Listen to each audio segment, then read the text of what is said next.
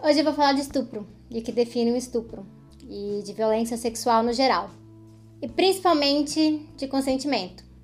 Sem rodeios na introdução de hoje, eu tô sem tempo, nem vai ter muita apetrecho nessa edição dessa vez, então bora lá.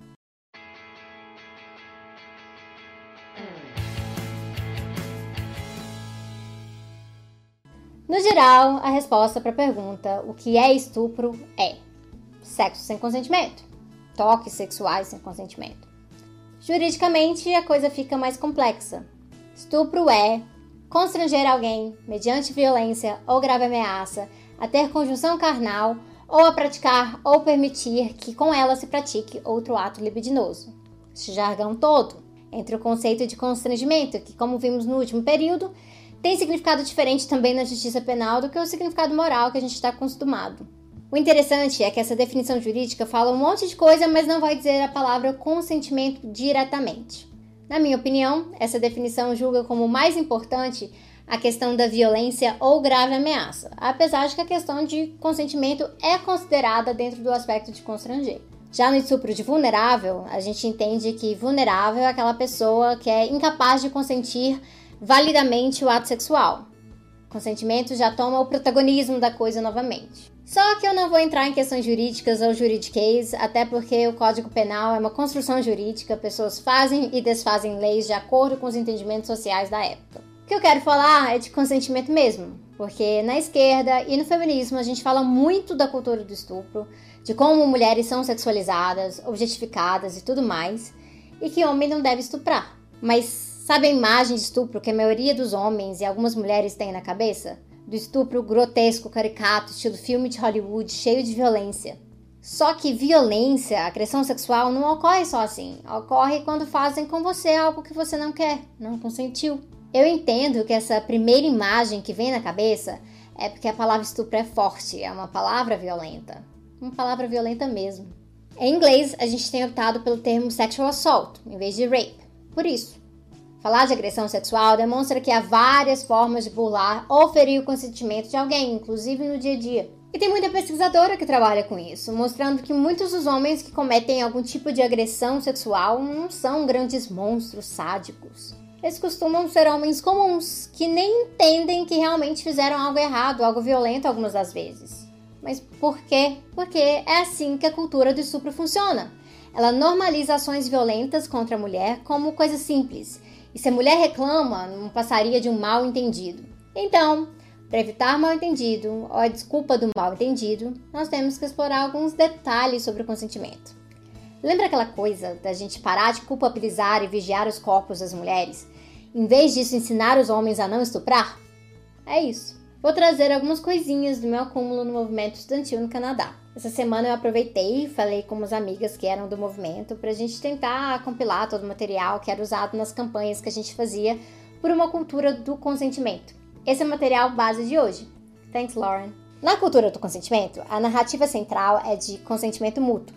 Ninguém é forçado a fazer nada. As pessoas têm autonomia sobre seus corpos e nela a gente acredita que uma pessoa é dona sobre o que ela quer e o que ela precisa.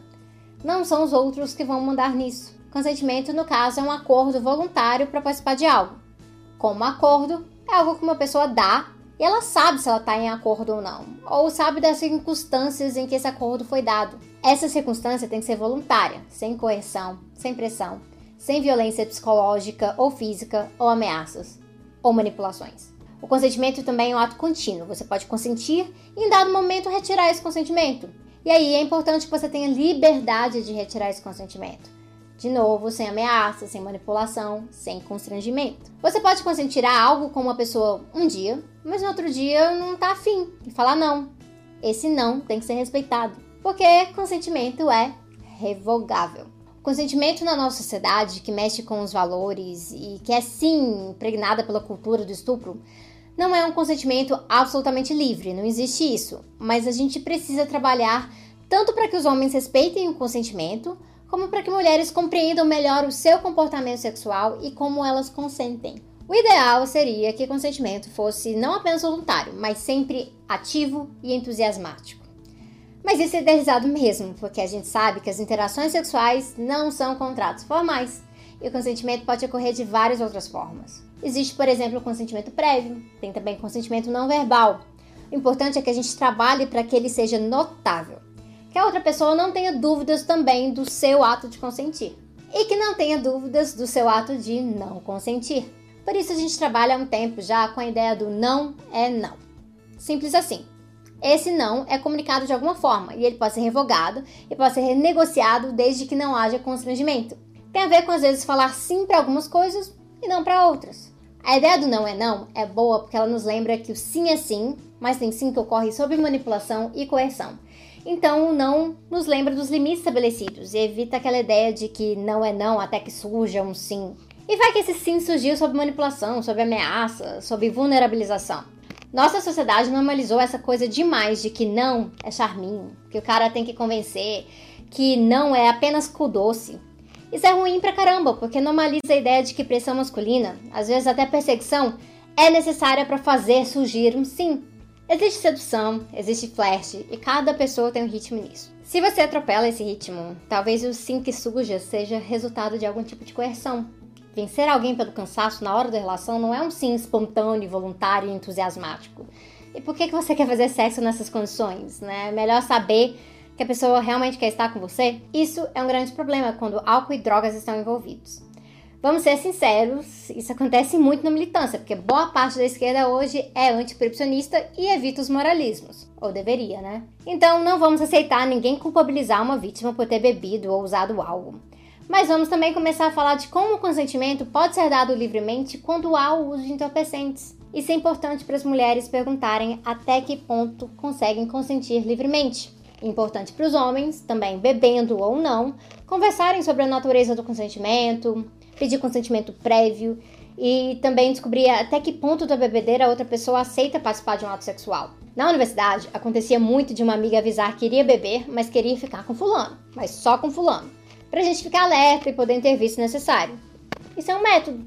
Funcionava no grupo, mas podem haver outros. É, intervenção solidária ajuda a evitar muito casos de violência, aliás. Para finalizar, a Canadian Federation of Students fez um post sobre isso que eu acho bem legal. E aqui vão os exemplos do não sendo não. Eu queria ficar sozinha. É não. A gente bebeu demais. É não. Vamos só dormir. É não. Agora não. É não. Sai daqui. É não. O silêncio, normalmente combinado com linguagem corporal apreensiva, é não. O silêncio sozinho, melhor conferir com a linguagem verbal ou não verbal, caso ela também seja não. Mudei de ideia? É não. Não tô afim? É não. Enfim, existem outras campanhas e parâmetros por aí, como a campanha do sim é sim ou a campanha do mais que sim. Todas têm suas fraquezas, suas vantagens, mas a gente sempre priorizou o não é não porque ele respeita a negativa como algo que causa dúvida. E não dá para pressupor consentimento na base da dúvida. No final, cada pessoa dá consentimento de sua forma. Algumas pessoas verbalizam na lata, outras dão sinais verbais ou não verbais. Quando na dúvida, é sempre melhor se garantir para o lado de discutir o consentimento, falar com a pessoa. Mata o romance da coisa? Talvez. Mas sabe o que realmente mata romance? Estupro. Eu sobrevivi ao tema de hoje. Eu sobrevivi ao tema de hoje. Continue acompanhando o canal então, olhe os links aqui na tela. Quem sabe semana que vem eu consigo voltar para falar de algo mais leve, né? Eu tô precisando. Ah, eu já ia esquecendo. Eu vou indicar um vídeo no canal hoje, né? O canal indicado é o do Justificando. E o vídeo é esse aqui, sobre buracos de minhoca ideológicos. Esse especificamente sobre punitivismo. Eu ouvi falar que essa menina desse vídeo é bem legal, viu?